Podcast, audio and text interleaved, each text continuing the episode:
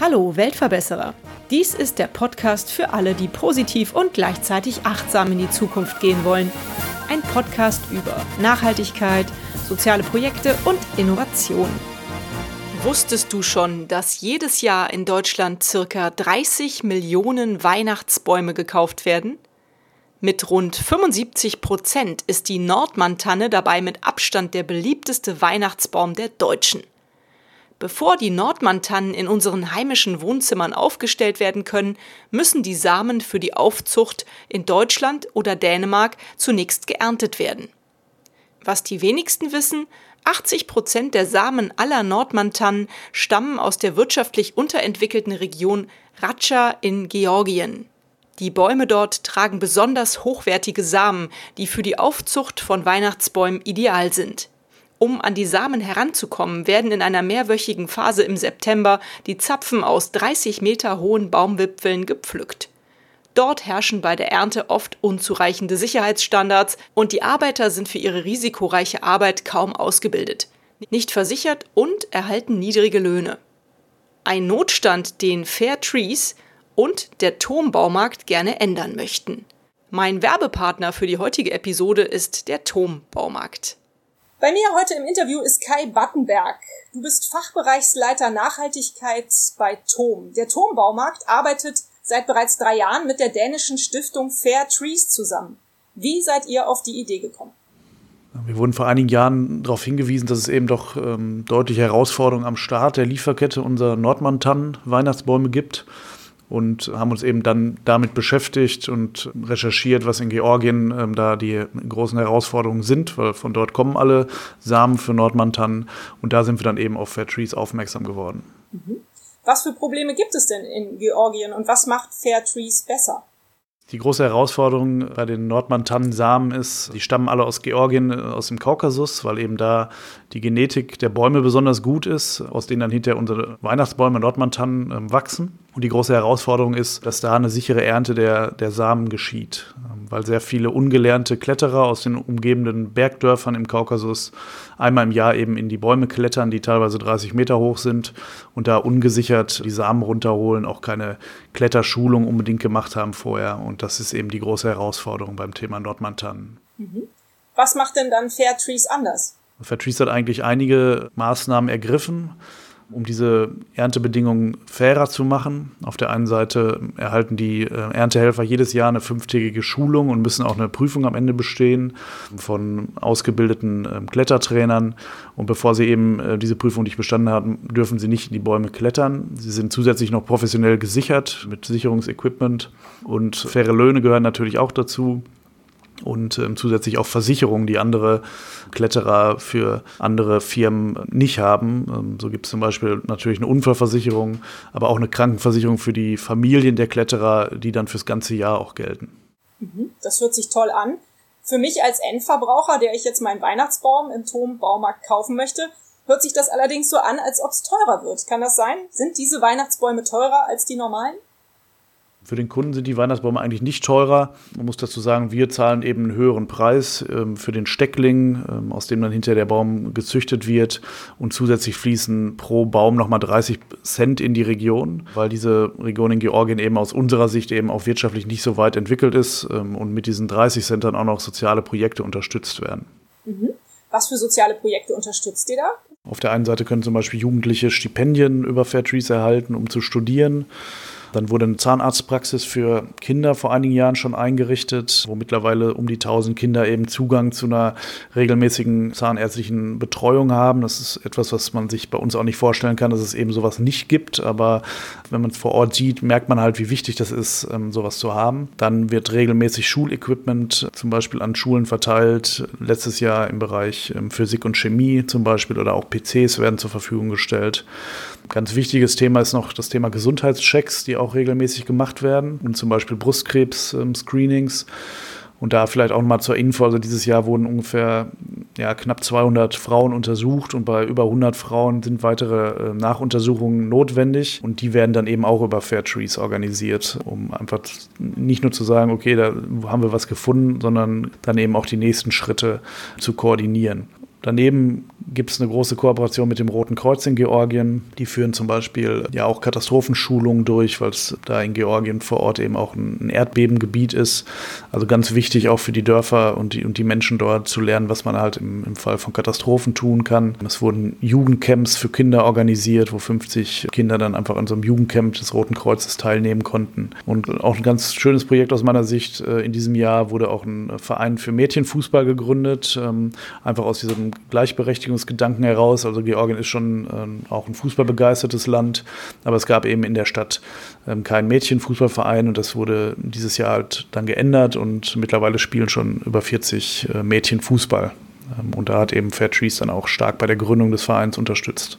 Ja, ich habe ja Sportjournalismus studiert, also da triffst du bei mir den Nagel auf den Kopf mit der Mädchenfußballmannschaft. Das ist auf jeden Fall richtig toll, das Projekt. Aber auch alles andere, was du jetzt erzählt hast, richtig klasse. Kannst du uns da noch mal ein bisschen mit äh, vor Ort hinnehmen? Georgien, ich kann mir das Land auch irgendwie noch gar nicht so richtig genau vorstellen. Ich war noch nie da. Ist es dann ein großer Wirtschaftszweig für Georgien tatsächlich diese Tannenzapfen zu ernten? Warst du schon mal dort? Kannst du ein bisschen was erzählen über die Verhältnisse dort vor Ort? Ein Kollege aus dem Einkauf und ich waren mittlerweile jetzt zweimal vor Ort und haben uns das eben auch vor Ort angeguckt, weil wir natürlich auch sehen wollten, wie Fair Trees dann ähm, zum Beispiel dieses Klettertraining durchführt und wo auch wirklich dann die finanziellen Mittel landen, wenn man diese sozialen Projekte unterstützt. Deswegen waren wir eben schon zweimal da. Und ähm, man muss das so sich vorstellen, dass es wirklich eher so eine, eine Bergregion ist, die auch für georgische Verhältnisse nochmal weniger entwickelt ist als der Rest von Georgien. Es ist wirklich im Kaukasus. Ähm, für die Region selbst ist es ein großer Wirtschaftsfaktor, weil auch jedes Jahr natürlich dann wieder die Ernte stattfindet. Das heißt, insbesondere für die Region und die, halt die Dörfer, die in, den, in der Region liegen und die Kletterer da, ist es ein Faktor. Ähm, für ganz Georgien wahrscheinlich kein ganz so großer, aber man muss eben noch mal dazu auch sagen, dass diese Tannenzapfen ähm, auch nicht in ganz Georgien wachsen, sondern wirklich nur in einer relativ kleinen Region. Und wie gesagt, für die Region ist es wirklich eine, ein wichtiges Thema. Und es ist ein Segen, dass es mittlerweile Fair Trees gibt.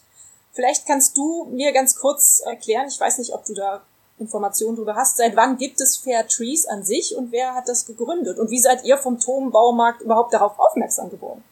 Fair Trees wurde 2007 gegründet in Dänemark von einer Frau, die selber auch in diesem Geschäft des, ja, der Ernte im Grunde involviert war, auch schon seit Jahrzehnten. Also die selber haben ernten lassen in der Region und die dann eben gesagt haben, wir müssen noch mehr für die Region selber tun. Wir merken einfach, dass vor Ort eben noch ein großer Nachholbedarf auch besteht bei sozialen Themen etc. Deswegen haben die halt gesagt, wir wollen uns jetzt noch stärker engagieren. Also sie sind schon länger unterwegs Tom ist jetzt selber seit 2018 dabei. Also wir haben wirklich 2018 gesagt, wir stellen unser komplettes Nordmantannen-Sortiment um auf Fair Trees, um eben auch keine halben Sachen zu machen, weil wir einfach wussten, okay, es gibt diese Herausforderung in der Lieferkette, deswegen wollen wir es auch für das ganze Sortiment dann verbessern. Und aufmerksam geworden auf Fair Trees sind wir eben, weil wir natürlich von diesen Herausforderungen in der Ernte gehört haben und dann landet man relativ schnell bei Fair Trees, weil es auch nicht viele Organisationen gibt, die da vor Ort überhaupt aktiv sind. Mhm. Gibt es denn Fair Trees Weihnachtsbäume in jedem Turmbaumarkt? Genau, also die Nordmantanne ist eben auch bei uns im Baumarkt ähm, der wichtigste Weihnachtsbaum und dementsprechend gibt es sie auch in jedem Markt bei uns. Ähm, und zusätzlich gibt es auch noch ein kleineres Sortiment an Bio-Nordmantannen, äh, die auch Fair Trees sind, aber zusätzlich eben auch noch Bio-zertifiziert. Und woran erkennt man einen Fair Trees Weihnachtsbaum? Wir haben natürlich schon auch viel äh, in die Kommunikation des Themas gesteckt. Das heißt, ähm, wenn wir Nordmantannen verkaufen als Fair Trees, dann gibt es in den Märkten Plakate, um nochmal auf das Thema hinzuweisen. Und jeder Baum hat aber auch nochmal ein eigenes Etikett, äh, wo Fair Trees ähm, eben auch deutlich mit dem Label dann nochmal vertreten ist. Und ist euer Ziel, beziehungsweise mit Sicherheit das Ziel von Fair Trees, aber jetzt vielleicht auch euer Ziel als Tom, dass nur noch solche Bäume vertrieben werden? Oder habt ihr ein großes Ziel, was dahinter steht, hinter dieser Aktion? Also für uns haben wir eben gesagt, wir wollen das komplette Sortiment Nordmantannen auf Fair Trees umstellen und machen das eben seit 2018, jetzt im dritten Jahr. Ähm, generell ähm, würden wir es natürlich begrüßen, wenn ähm, mehr vielleicht unsere Mitbewerber auch noch mit aufspringen würden auf den Zug, weil wir einfach die Bedingungen vor Ort kennen und, und wissen, wie wichtig es ist, eben diese Themen einer fairen Ernte sicherzustellen und on top dann auch noch soziale Projekte in der äh, Umgebung zu um, unterstützen. Ich find's ganz klasse, dass du selber schon vor Ort warst. Dann kannst du mir bestimmt eine schöne Geschichte erzählen, was du schon so erlebt hast mit den Fair Trees. Ich frage meine Interviewgäste nämlich immer nach einer besonders schönen, interessanten, verrückten Geschichte, die sie so erlebt haben. Also für mich die schönsten Erinnerungen sind im Grunde, wenn man dann wirklich die sozialen Projekte vor Ort äh, besucht. Wenn wir dann vor Ort sind, das ist dann auch immer zur Erntezeit, guckt man sich eben alles Mögliche an, was unterstützt wird durch Fair Trees. Hatte ich schon mal erwähnt, das Thema Schulequipment, dass wir in, in drei Schulen ähm, dieses Chemie- und Physik-Equipment übergeben haben. Und dann wurde in jeder Schule zum Beispiel dann auch ein Fest veranstaltet äh, mit viel georgischem Essen, was sehr gut ist nebenbei. Das ist halt schön zu sehen, mit wie viel Freude diese Dinge dann auch angenommen werden. Und man merkt einfach, wie wichtig es ist, da in der Region was zu tun. Auch das Thema zahnärztliche Versorgung, das kann man sich eben aus unserer Sicht nicht vorstellen, dass es da überhaupt den Bedarf gibt, sowas für Kinder zu bieten. Aber wenn man dann die Zahnarztpraxis vor Ort sieht und auch die Kinder sieht, die dann tatsächlich relativ gerne zum Zahnarzt gehen, dann merkt man einfach, was das für einen Unterschied macht vor Ort. Und das ist halt das, das Schönste eigentlich, das zu erleben, neben eben auch diesen Maßnahmen der fairen Ernte, wo wir dann eben auch natürlich gucken, wie diese Trainings ablaufen. Aber das Emotionalste ist eben das Thema soziale Projekte zu sehen. Ja, das glaube ich. Wo du das gerade erwähnt hast, interessiert es mich natürlich. Was ist denn ein typisch georgisches Essen? Was schmeckt denn da so gut? das ist einfach, wenn man da in ein Restaurant geht oder so, dann bekommt man halt eine große Mischung an verschiedenen Dingen, die angeboten werden. Also es wird viel mit, mit Walnuss zum Beispiel ähm, gekocht und äh, Auberginen ist ein, ein, Thema und so. Es ist alles sehr lecker und sehr frisch und äh, hat wohl auch früher in der Sowjetrepublik äh, oder in der Sowjetunion auch schon äh, den Ruf gehabt, dass es wirklich das beste Essen eigentlich der gesamten äh, Sowjetbereich gewesen ist. Hm, also Georgien ist auf jeden Fall auch eine Reise wert, wie ich merke. Auf jeden Fall. Noch einmal zurück zum Klettern und zu der Ernte der Tannenzapfen. Ich selber klettere auch, hauptsächlich natürlich in Kletterhallen, aber ich war auch schon ein paar Mal, zwei, drei Mal tatsächlich allerdings nur draußen unterwegs zum Klettern und was ja auch sehr wichtig ist, wenn man klettern geht, sind die Wetterverhältnisse. Also ich weiß, dass man, wenn es kalt ist, ist natürlich nicht ganz so angenehm zu klettern. Wenn es nass und feucht ist, rutscht man schnell ab. Was für Wetterbedingungen sind denn da zu dieser Jahreszeit, wo die Zapfenernte stattfindet? Genau, das findet eigentlich immer im September statt. Die, die Wochen sind ein bisschen unterschiedlich, je nachdem, wann die, ähm, die Zapfen reif geworden sind. Und das ist eigentlich Spätsommer, also es kann auch richtig warm sein, also 35 Grad, wenn man da ankommt. Äh, aber man merkt auch natürlich, je weiter es dann in den September reingeht, dass es dann teilweise auch wirklich schon anfängt ähm, zu regnen. Und dann, wie du schon sagst, sind natürlich die Bedingungen nochmal schwieriger für die Kletterer. Also da werden dann auch Erntetage abgesagt, weil es einfach zu regnerisch ist, äh, um in den Baum zu klettern. Aber umso wichtiger ist es natürlich, diese Sicherung zu haben und ähm, wenn man eben ja, Erntehelfer hat, die nicht mit Fair Trees äh, gemeinsam klettern, dann klettern die wirklich ungesichert in die Bäume, äh, machen sich maximal vielleicht noch oben in den Baumwipfeln dann fest mit einem Hüftgurt, während bei Fair Trees eben jeder Kletterer nicht nur die Schulung hat, sondern ähm, auch doppelt gesichert ist, wenn er in den Baum klettert unverantwortlich, ohne Sicherung zu klettern. Auf jeden Fall toll, dass ihr das Projekt unterstützt. Und ich habe ja bei euch auf der Homepage natürlich auch schon ein wenig recherchiert und habe gesehen, dass die Ernteleute dort auch ein äh, Erste-Hilfe-Training oder eine Erste-Hilfe-Ausbildung kriegen. Also sie lernen tatsächlich auch ihre Kollegen aus dem Baum retten zu können oder sich halt auch um Verletzte zu kümmern, was ich auch super wichtig und ganz toll finde, dass das dazugehört zu dieser Ausbildung.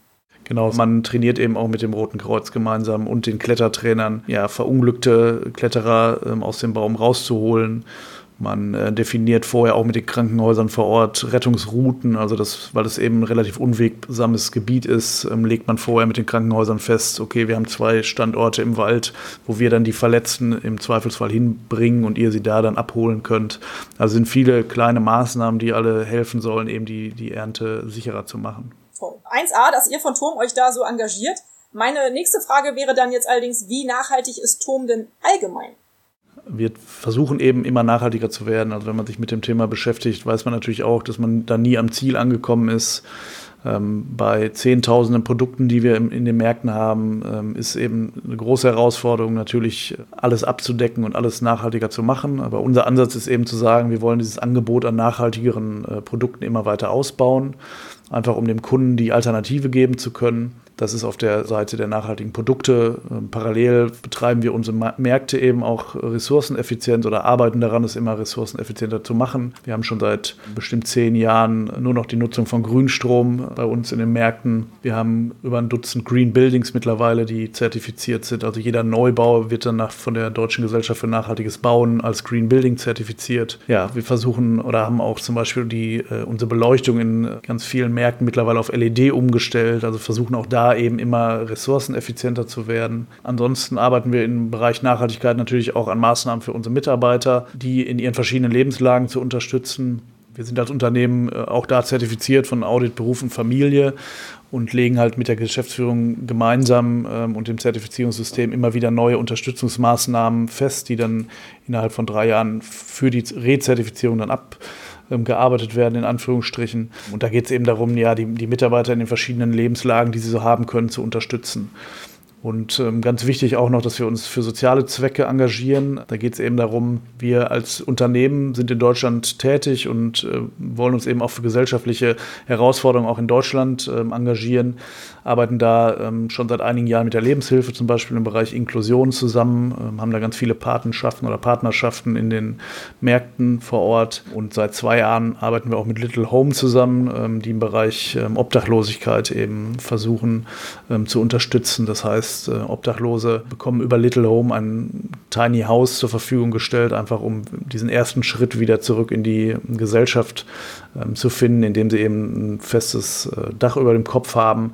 Es ist ein, ja, ein sehr kleines Tiny House, drei Quadratmeter, aber für die Obdachlosen, die eben vorher auf der Straße gewohnt haben, ist es einfach ein Riesenschritt, wieder von der Straße in dieses Little Home zu kommen und äh, von da aus dann hoffentlich auch wieder einen Job zu finden und eine eigene Wohnung. Ähm, das sind eben so zwei Themen, die uns auch am Herzen liegen und wo wir uns einfach engagieren wollen als Turmbaumarkt. Hört sich super an. Mensch, Kai, dann bist du ja der richtige Ansprechpartner für mich, weil hinter Little Home bin ich schon eine ganze Weile hinterher, um ein Interview zu führen und kann einfach niemanden an die Strippe kriegen.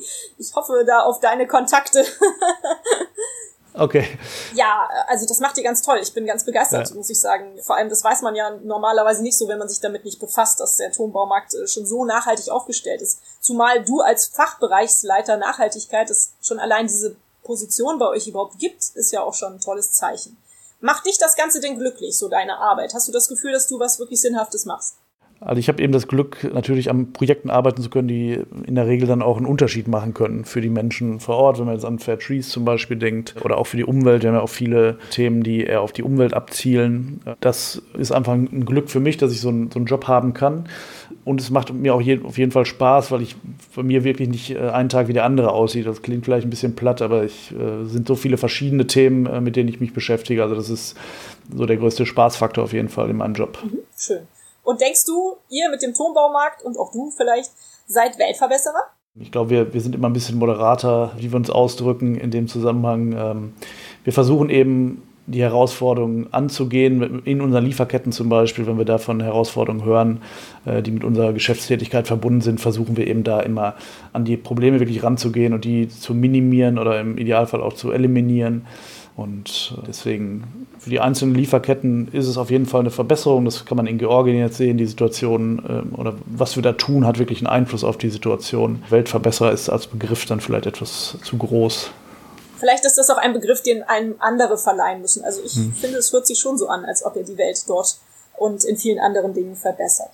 Wie stehst du denn persönlich zum Thema Nachhaltigkeit? Wie kommt es in deinem Privatleben vor? Ich habe Umweltwissenschaft studiert, also ich hatte da immer schon eine, Affinität natürlich für das Thema. Und wir versuchen als Familie natürlich auch nachhaltiger zu leben, aber äh, man weiß, glaube ich, aus der Praxis auch, wie schwierig das dann teilweise sein kann, wenn es ums Reisen geht oder auch im, im Bereich Konsum, wo man natürlich zum Beispiel versucht, mit seinen Konsumentscheidungen auch wirklich einen Beitrag zu leisten. Es ist einfach eine, eine große Herausforderung für jeden Einzelnen, aber auch als Gesellschaft, wirklich da einen Unterschied zu machen. Aber es ist natürlich keine Frage, dass da noch sehr viel passieren muss. Aus meiner Sicht merkt man aber auch, dass die Politik diese Themen jetzt mittlerweile wirklich stärker aufgreift.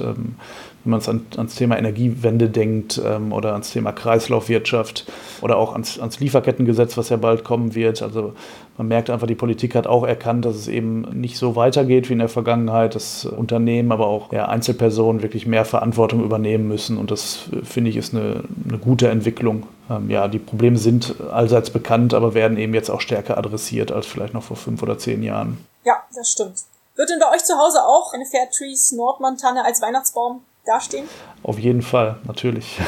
Klasse. Meine allerletzte Frage an meine Interviewpartner ist immer die nach einem Buchtipp, weil ich so ein Leseboom bin. Vielleicht hast du auch einen Buchtipp für mich, Kai. Ich habe einen Buchtipp, ähm, der zwar schon etwas älter ist, also von Anfang der 90er Jahre, aber ich finde immer noch ähm, sehr beeindruckend. Das ähm, ist Die Letzten ihrer Art von Douglas Adams, wo Douglas Adams eben gemeinsam mit einem Zoologen unterwegs ist auf der ganzen Welt und sich äh, oder nochmal die Tierarten besucht, die wirklich am stärksten vom Aussterben bedroht sind und da die letzten Exemplare sucht.